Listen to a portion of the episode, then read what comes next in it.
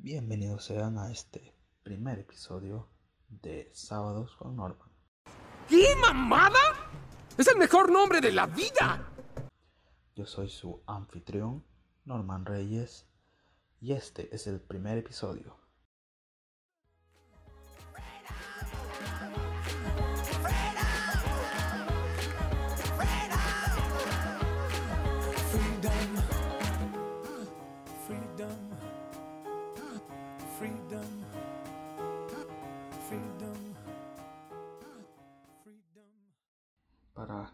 Empezar este episodio vamos a ir un poco atrás, a recordar un poco los antecedentes de este caso.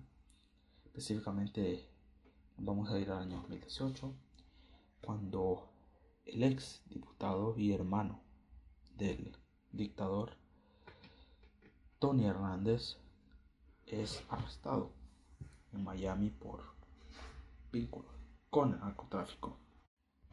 Cuando ocurre el arresto de Tony Hernández, es cuando podemos decir, el caso empieza a ganarse el foco de más medios internacionales y empieza a ser de más atención, lo cual me lleva a mi primer punto o a mi primer pregunta de este primer episodio, la cual es ¿qué ocurrió después del arresto de Tony Hernández o cómo esto afectó a la política de Honduras? Y segundo, ¿qué demostró esto? Bueno, para empezar y contestando la primera pregunta, esto, esto tuvo repercusiones, principalmente en la sociedad hondureña, porque aunque se sabía ya de antemano que Juan Orlando Hernández era corrupto, al igual que su, su administración, no se especulaba al menos tanto, o no se decía tanto sobre sus vínculos con el narcotráfico. Casi nadie lo decía, de hecho. Pero empezamos a ver cómo, de a poco, la sociedad hondureña empieza a notar que aquí había algo raro, que, que lo que estaba pasando con el arresto de Tony no era algo aislado, Algo anda mal. porque luego de esto una reacción del dictador y sale a decir que él no tenía idea de los vínculos que tenía su hermano con narcotráfico. Eh, no me digo, no me parece que este chico sea muy listo. Ahora yo me pregunto, ¿cómo es que tú, siendo la cabeza del poder en Honduras, siendo el mandatario de mayor rango en Honduras, no vas a saber que tu hermano está metido en esto? Porque teniendo los medios, la inteligencia para saber esto, es claro que si él no hubiera sabido, alguien le hubiera informado y hubiera dicho, mira esto y esto está pasando, tenemos estas sospechas, estas sospechas. Menos tú estás pendejo, ¿ok, hijo? Pero claro, el problema aquí era que él también estaba involucrado en esto y que era él quien tenía el mayor poder para ayudarle al narcotraficante Tony Hernández a hacer su negocio, lo cual lo llevó Tony Hernández a su arresto por parte de autoridades estadounidenses no por parte de autoridades hondureñas, sino por parte de autoridades estadounidenses, auto- autoridades extranjeras. Lo cual nos lleva a nuestro segundo punto. ¿Qué efecto? Bueno, no qué efecto, sino qué hizo ver este, este arresto sobre la política en Honduras. ¿O ¿Qué hizo más evidente? Creo que ya era, era algo que, que ya veíamos, pero que esto hizo aún más evidente. ¿Por qué? Porque después del arresto de Tony Hernández, la reacción del poder en Honduras fue, digamos, y lo voy a describir en una palabra, fue la siguiente. Nada. Cero. Esa fue la reacción del poder en Honduras cuando salió la noticia del arresto de Tony Hernández. Ahora, desde aquí lo que se nos hizo evidente fue que no existía en Honduras una democracia, que la, que la democracia en Honduras había terminado de morir, al igual que el Estado de Derecho. ¿Por qué? Porque si hubiera habido, o si hubiera un Estado de Derecho de verdad y una democracia de verdad, hubiera habido investigaciones, ya sea una por parte del Ministerio Público, los fiscales generales hubieran investigado esto, hubieran, aunque sea por, por lo menos, abierto una investigación contra el mismo presidente, al igual que contra su propio hermano. Pero no vimos nada de esto, una respuesta pobre. O sea, el trabajo que les pertenecía a ellos y que les pertenece a ellos está siendo ejecutado por un cuerpo de justicia extranjero. Y se supone que el Departamento de Justicia, o digamos, bueno, no, no llamado el Departamento de Justicia, sino el Ministerio Público de Honduras, se supone que es una entidad independiente, pero no vimos una respuesta, no vimos nada. ¿Por qué? es por lo mismo. Ellos están ligados a Juan Orlando Hernández. Juan Orlando Hernández es su, digamos, jefe, es la cabeza de ellos es quien los manda, cuando no debería ser así. Se supone que el Ministerio Público debe trabajar de forma independiente, sin afiliaciones políticas ni nada, sino que, porque se supone, son el Departamento de Justicia, se supone que como Ministerio Público su deber es defender los intereses del pueblo hondureño, no de un político en específico ¡No! ¡No! ¡No! ¡No! ¿No están oyendo, hombre? Pero no vimos nada de eso, lo cual deja claro que no hay un Estado de Derecho ni una democracia en Honduras. Pero tampoco vimos una reacción por parte del Congreso. Porque para empezar, el Congreso de la República podía llamar a un comité para investigar esto. Eso era una alternativa mandar a un comité, designar a un fiscal general para que investigara, para que investigara esto, o un fiscal independiente, mejor dicho, para que investigara esto. Esa era una de las opciones. La, la otra opción era el de introducir artículos de juicio político. ¿Por qué? Porque estábamos viendo cómo el hermano del que se supone es la cabeza del Poder Ejecutivo, estaba siendo acusado por narcotráfico. Y que a su misma vez el presidente no sabía de esto. Pero claro, como ya dijimos, es evidente, no hay un Estado de Derecho. Se supone que el Congreso, como la otra rama del poder del Estado, como la rama eh, legislativa, se supone tiene que actuar para controlar la rama ejecutiva, lo cual no vimos para nada.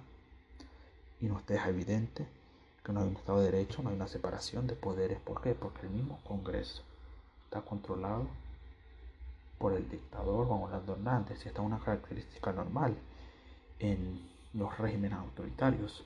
Son expertos, expertos, Bob. Pero no vimos ninguna de las respuestas mencionadas ni por el Ministerio Público ni por el Congreso. Cual, como dije, hizo evidente que la democracia había terminado de ser eliminada, que la democracia había terminado de ser aplastada, que el Estado de Derecho se había terminado de eliminar, si antes estaba, estaba, estaba deshecho, se terminó de desechar y nos llevó hasta donde estamos hoy. Una investigación en el extranjero hacia el presidente de Honduras, hacia el dictador de Honduras. Y esto me lleva a mi segunda pregunta, o a mi segundo punto, diríamos. ¿Importan las señalaciones o las investigaciones a Juan Orlando Hernández en la Corte Sur de Nueva York? Sí, güey, no mames importa esas implicaciones y esos, esos testimonios por parte de narcotraficantes hacia Juan Orlando Hernández y su vínculo a ellos harán un cambio en la política hondureña, es decir, afectarán de manera significativa el curso o el destino de Juan Orlando Hernández. ¿Van a hacer esto importa en términos de justicia? ¿Pagará Juan Orlando Hernández por sus crímenes? No lo sé, tú dime. La respuesta a esa pregunta es sí y no.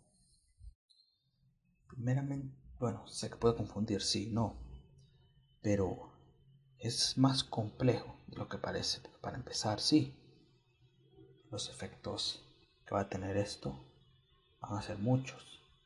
Y por otro lado, el destino de Orlando Hernández tiene muchos caminos por los que podría ir. Así que vamos a desenlazar esto. Primero que nada, ¿qué efecto puede tener esto en la política hondureña? El primer efecto es que los políticos de Honduras miren, observen, tomen ejemplo de lo que está pasando. Ya no se puede estar jugando así a esos jueguitos de que me dejo sobornar por el narco, llevo a la presidencia y soy intocable. No. ¡No, no, no, no! ¿No están oyendo, hombre? Estamos viendo como ahora a los Estados Unidos, a la justicia estadounidense, ya no le está importando que seas un presidente. Si cometiste un crimen y e incluso si cometiste un crimen no solo contra ellos, sino más bien incluso crímenes de corrupción en tu país, esto ya no se, vemos como ya no se está tolerando, vemos como han salido voces en la política estadounidense, como lo son los senadores, los ocho senadores demócratas, que introdujeron un proyecto de ley para prohibirle a Juan Orlando Hernández la entrada a Estados Unidos y para sancionarlo de igual manera. Estamos viendo como ya estos políticos en Estados Unidos ya no están, ya están mirando de la misma forma Latinoamérica o al menos parte de ellos. Y es una parte importante, debemos decir. En ese momento, Cell sintió el verdadero terror. Porque el que ocho senadores estén haciendo esto no es cualquier cosa. Además de que hay nombres reconocidos aquí como el ex candidato presidencial Bernie Sanders, incluidos en esto, en este proyecto para sancionar al presidente o al dictador Juan Orlando Hernández. Primero que nada eso, los políticos en Honduras estén viendo que ya no puedes estar haciendo esos jueguitos, de que ya no eres intocable, de que tienes que irte al paso, o si no, te vas a meter en un problema. Ese es el primer efecto. Ahora, el segundo efecto es más de política internacional, porque ahora las relaciones de Honduras con Estados Unidos podríamos decir que se van a complicar un poco más incluso porque la misma administración Biden ha dicho, ellos no van a seguir cooperando de la misma forma con el gobierno de Honduras principalmente. De hecho, dio una declaración recientemente un miembro del Departamento de Estado de Estados Unidos, de la administración Biden, diciendo que el dinero que se le da al Triángulo del Norte ya no se le va a dar directamente a los gobiernos, van a trabajar con organizaciones independientes, con organizaciones internacionales y organizaciones sin fines de lucro. Es decir, este dinero ya no será entregado a ellos, al igual que la cooperación entre Estados Unidos y Honduras se va a ver más limitada. ¿Por qué? Porque ellos están, ellos saben que hay algo mucho más profundo que Juan Orlando Hernández es corrupto, es narcotraficante y ha cometido crímenes incluso contra ellos mismos, contra el, contra el gobierno de Estados Unidos al permitir el ingreso de, drogas a Estados Unidos y participar en esos actos ilícitos. Oh, la decepción. La traición, amigo. Y como les mencioné antes, ahora vemos a ocho senadores demócratas quienes han introducido un proyecto de ley para sancionar al presidente. El nombre de estos ocho senadores son, son los senadores Jeff Merkley, Bernie Sanders, Patrick Leahy, Ed Markey, Elizabeth Warren, Dick Durbin, Sheldon Whitehouse y Chris Van Hollen. El proyecto de ley se llama La Ley de Derechos Humanos y Lucha contra la Corrupción en Honduras.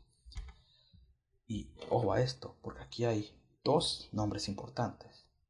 Ah, veremos qué sucede. Estoy un poco nervioso. Bernie Sanders y Elizabeth Warren, Elizabeth Warren, quienes fueron candidatos presidenciales. Incluso uno de ellos, bueno, los dos estuvieron a punto, a punto de convertirse en los nominados demócratas en las pasadas elecciones. Esto es bastante importante. Cabe recalcar lo que dice el nombre de esto, porque dice la Ley de Derechos Humanos y lucha contra la corrupción en Honduras. Es decir, ellos no solo están abordando el tema del, nar del narco, del narcoestado. Ellos no solo están abordando los vínculos que tiene el gobierno de Honduras, este, para ser más específico, el dictador Juan Orlando Hernández, con el narcotráfico, sino que también están abordando el tema de los derechos humanos. Es decir, ellos están reconociendo que en Honduras hay un problema de derechos humanos, que el gobierno ha abusado de, estos, de los derechos humanos de las personas. ¿Acaso no lo viste venir? Y que no, lo, y que no está respetando los derechos de estas personas, como por ejemplo cuando se dieron las protestas contra el fraude. Este solo es uno de los muchos casos en, la, en, los, que, en los que el gobierno de Honduras ha abusado de derechos humanos. Entonces este es un gran paso para poder iniciar una verdadera transformación. Y es tal vez es un pequeño paso, pero a su vez uno grande. Ahora, ¿qué, ¿cuál es la respuesta de Juan Orlando, de Juan Orlando Hernández a este tipo de cosas? Bueno, es obviamente que él tiene miedo, se le, se le nota por sus declaraciones recientes. Y, y cito, colapso inevitable. Con esto se refirió a las relaciones entre Estados Unidos y Honduras. Y esto es importante porque es una amenaza directa. Una amenaza directa hacia la administración Biden diciéndoles, si esto no para, si estas acusaciones no paran, si ustedes siguen con esto, lo que yo voy a hacer va a ser alejarme de ustedes. Como quien dice, ya voy a hacer de cuenta que ustedes ya no son aliados de nosotros y listo. ¿Dónde está tu honor, basura? ¡Eres una completa vergüenza! Claro, amigos, claro que Estados Unidos no querría esto porque esto podría resultar en el gobierno de Honduras aliándose con otros países. Esto es indefinido si podría pasar o no, pero es un caso y es uno de los posibles escenarios. También agregó cosas como falsos testimonios. Y creo que aquí es donde está lo verdaderamente importante, porque justo en estos momentos está dando una investigación o está dando un juicio a un ex narcotraficante llamado Giovanni Fuentes Ramírez. Y lo que él declaró fue Juan Orlando dijo exactamente las siguientes palabras. Les meterían las drogas por las narices de los gringos.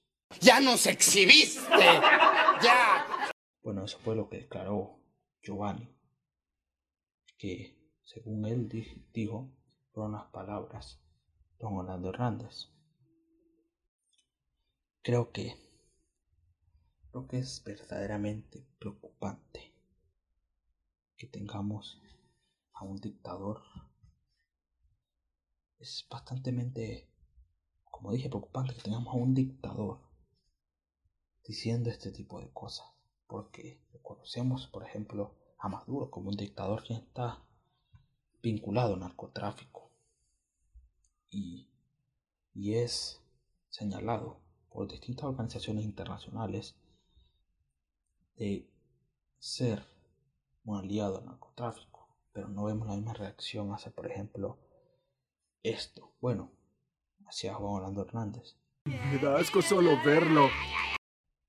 Al menos no hasta ahora, cuando ahora sí de verdad empezamos a ver que los medios internacionales están refiriéndose a él como esto. Y tras todo esto, estas investigaciones, porque están realizando investigaciones contra el mismo Juan Orlando Hernández, se están en este juicio de Iván Fuentes Ramírez van, va a salir mucha, mucha información. Va a salir bastante testimonio contra Juan Orlando Hernández y no solo contra él. Hay testimonios aquí en contra de otros políticos, como por ejemplo el caso de Mel Zelaya, quien también fue mencionado y quien también debe aclarar sus cuentas ante la justicia estadounidense, porque ya que no hay una verdadera justicia en Honduras, al menos puedan enfrentar a la justicia aquí. Pero volviendo al caso de Juan Orlando Hernández, esto es todo lo que se está dando actualmente. Tenemos a un dictador en potencia quien abusa de su poder para lucrarse de sí mismo, terminó de matar la democracia en Honduras, de quitarle la democracia a las personas para su propio beneficio, para tener el poder de, de todo el Estado, para poder hacer a su antojo y desantojo lo que él quiera, para dominar el sistema de justicia, la forma en la que se pasan leyes, quién se manda para Estados Unidos, quién es arrestado, quién no. Esto es una dictadura en potencia, es un Estado autoritario en potencia, cuando no tienes un Estado de Derecho, cuando no tienes una separación de poderes, cuando no tienes una democracia. Por una democracia no solamente la libertad de poder ir a votar, una democracia también es que exista el Estado de Derecho y es que exista una separación de poderes, cual me lleva a mi tercer punto. ¿Cuáles son los caminos que podría terminar tomando esto? ¿Cuáles son cuál podría ser el destino de Juan Hernández. Bueno, aquí tiene varias opciones, de hecho. El primero, el primer, una de las primeras opciones que tiene Juan Hernández para evitar ser juzgado en una corte de Nueva York sería afiliarse al Parlamento Centroamericano o por sus siglas Parlacen. Me despido y les deseo suerte, brutos. El cual le da a presidentes que acaban de dejar su cargo una membresía honoraria. De esta manera se puedan unir a este parlamento y lo que pasa aquí es que cuando eres miembro de este parlamento tienes una digamos lo que llamamos inmunidad diplomática.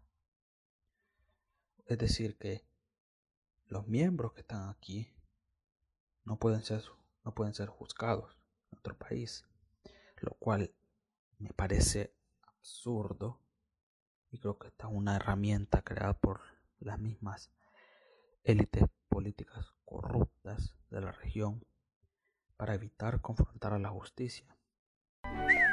Necesito uno de esos. Ya sea en sus respectivos países o en otros países, como es el caso de Juan Hernández. Y si él hace esto, lo que va a pasar aquí es que él tendrá que hacer, tras de que salga del poder, tendrá que prácticamente inmediatamente, digamos inmediatamente, tendrá que juramentar como miembro del Parlacén. Porque yo estoy seguro de que los estadounidenses no van a perder tiempo. Tras de que él salga del cargo, ellos van a estar pidiéndolo. Van a, van a pedir su cabeza, por así decirlo. porque de lo que se le está acusando no es no es nada nada digamos suave es algo bastante fuerte además de que los estadounidenses saben que si lo atrapan a él pueden obtener información muy buena principalmente porque recordemos que también Juan Ronaldo Hernández lo sobornó Chapo Guzmán es decir, la red que se montó Juan Orlando Hernández narcotráfico, es muy grande y se extiende hasta el narco colombiano, el narco mexicano. Ese soy yo, Bob Esponja Pantalones Valientes. Así que, si esto llega a suceder, lo llegan a atrapar, los gringos saben, los gringos saben que la información que él tiene podría ser bastante beneficiosa para ellos. Así que él debe, tras, tras, tras dejar el cargo, juramentar como miembro del Parlacén. Esta es una de las opciones que él tiene. La segunda opción es que se haga el muertito. Me voy a suicidar. Hágase para atrás, por favor, que me voy a suicidar. Ya vale madre esta vida, general. La verga.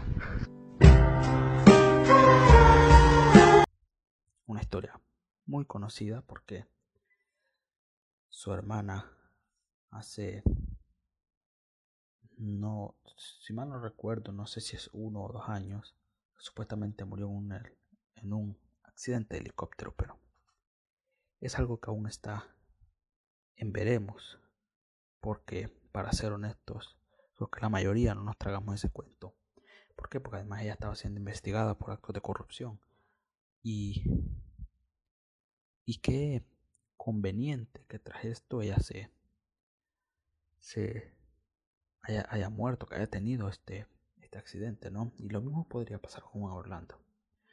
Digamos en algún dado caso, llega a salir del poder y tras que sale, digamos, unos días después sale una noticia. Expresidente de Honduras muere en un accidente. Expresidente de Honduras es asesinado. Eso sí es de gangsters, de gangsters. ¿Qué va a pasar aquí?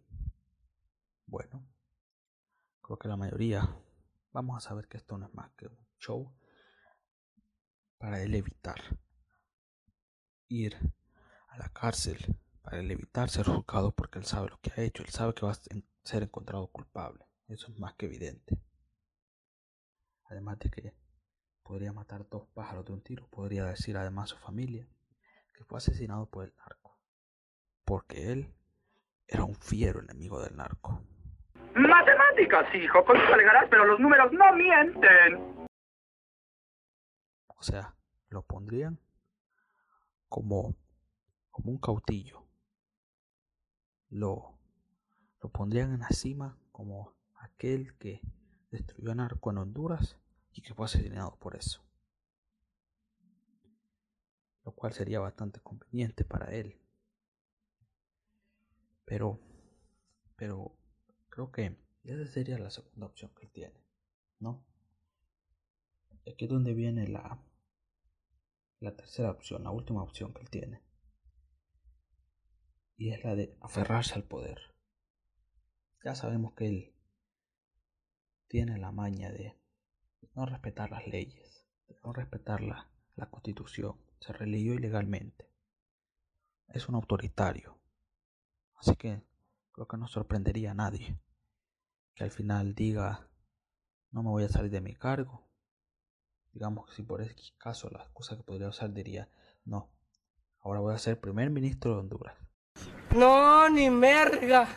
Teniendo tú controlada lo que es los poderes del Estado, teniendo controlado la, la Corte, Corte Suprema de Justicia, la máxima Corte de la tierra, de la patria, teniendo secuestrado el poder del Congreso Nacional, del Poder Legislativo, con esas dos cosas ya puedes hacer lo que sea. Ya tienes el poder para ponerte en otro mandato como presidente. Pero si eso pasa, eso va a tener consecuencias.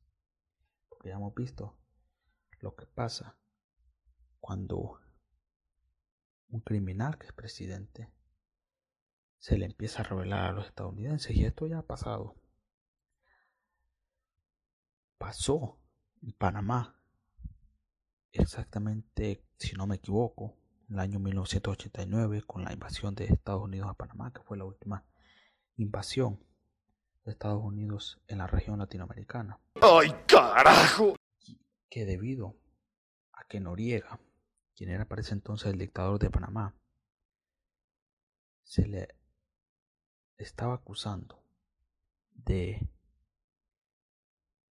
digamos, ser un doble agente Porque, bueno, para dar un poquito de historia de esto, Noriega fue, fue un dictador de Panamá, quien además de eso era un espía de Estados Unidos, pero que años después se reveló que además de ser un espía de Estados Unidos, él pasaba inteligencia a otros países, además de que trabajaba con el narcotráfico, vendiendo drogas y traficando armas. Tras enterarse Estados Unidos de esto, lo que hizo fue decidir apartarse de ellos y declarar a Noriega un dictador. ¡Esto no era parte del trato! Y pedirle que renunciara al cargo cuando Noriega se negó. Lo que pasó fue una invasión para sacar a Noriega del poder. Y esto mismo podría pasar con Orlando Hernández si él decide quedarse en el poder, aferrarse a ese poder para evitar ir a la cárcel. Y si él lo hace, vamos a tener una crisis no solo constitucional, vamos a tener una crisis internacional, porque estoy seguro de que si esto continúa, Orlando Hernández va a desligar sus relaciones con Estados Unidos y va a empezar a hacer lo mismo que Noriega hizo en aquel tiempo, lo cual será empezar a aliarse con países enemigos de Estados Unidos. Se va a poner feo. Y hay historia de que a Estados Unidos no le gusta cuando esto pasa. ¿Qué va a pasar aquí? Si esto llega a pasar, hay probabilidad de que Estados Unidos invada Honduras para liberar supuestamente Honduras de este régimen. Recordemos que Estados Unidos tiene una base militar allá, en Honduras, y para ellos incluso sería mucho más fácil que lo que pasó en Panamá. Y aquí los, únicos que van a pagar las consecuencias de esto van a ser las personas, los ciudadanos de Honduras.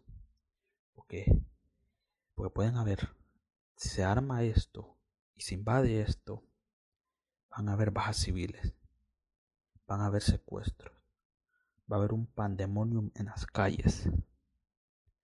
¿Todo por qué? Todo por el egoísmo de unos pocos. Todo porque unos decidieron beneficiarse a sí mismos, ellos que estaban en el poder decidieron usar ese poder para ellos mismos y no cumplieron con su deber de proteger al pueblo, porque decidieron socavar la democracia y el Estado de Derecho. Por eso mismo. Y si, esta, y, si esto llega a pasar, si Juan Orlando llega a llegar a estos límites, los que van a sufrir son el pueblo hondureño. Y atento a esto, atentos a esto, porque es aquí cuando debemos empezar a pensar en si queremos que llegue a estos límites, o si vamos a tomar al toro por los cuernos y vamos a volver a las calles. Yo espero de todo corazón que esto termine con Juan Orlando Hernández en, las calles, en la prisión. Termine siendo juzgado y pase su vida, el resto de su vida entera, en la cárcel, como lo que es, como un criminal, como un dictador, como alguien que mató la democracia, como alguien que permitió que la gente sufriera, que la gente tuviera que salir de su país, porque él no tuvo los cojones para ayudar al pueblo. Y espero que si esto llega a pasar, si esta opción última llega a pasar, que la democracia sea restaurada en Honduras, al igual que el Estado de Derecho. Con esto termino el episodio de hoy, un episodio de opiniones sobre, sobre este caso, sobre lo que ha significado esto, qué importancia tiene y a dónde creo que podría terminar esto. Les agradezco por escuchar. Espero disfruten su día noche. Espero verlos en el próximo episodio. Aún no, no sé de qué hablaré, pero más o menos creo que será una entrevista, un debate. Y les agradezco por escuchar. Yo soy su anfitrión, Norman Reyes. Espero hayan disfrutado de este episodio. Y nos veremos en la próxima. Muchas gracias. Hasta la próxima.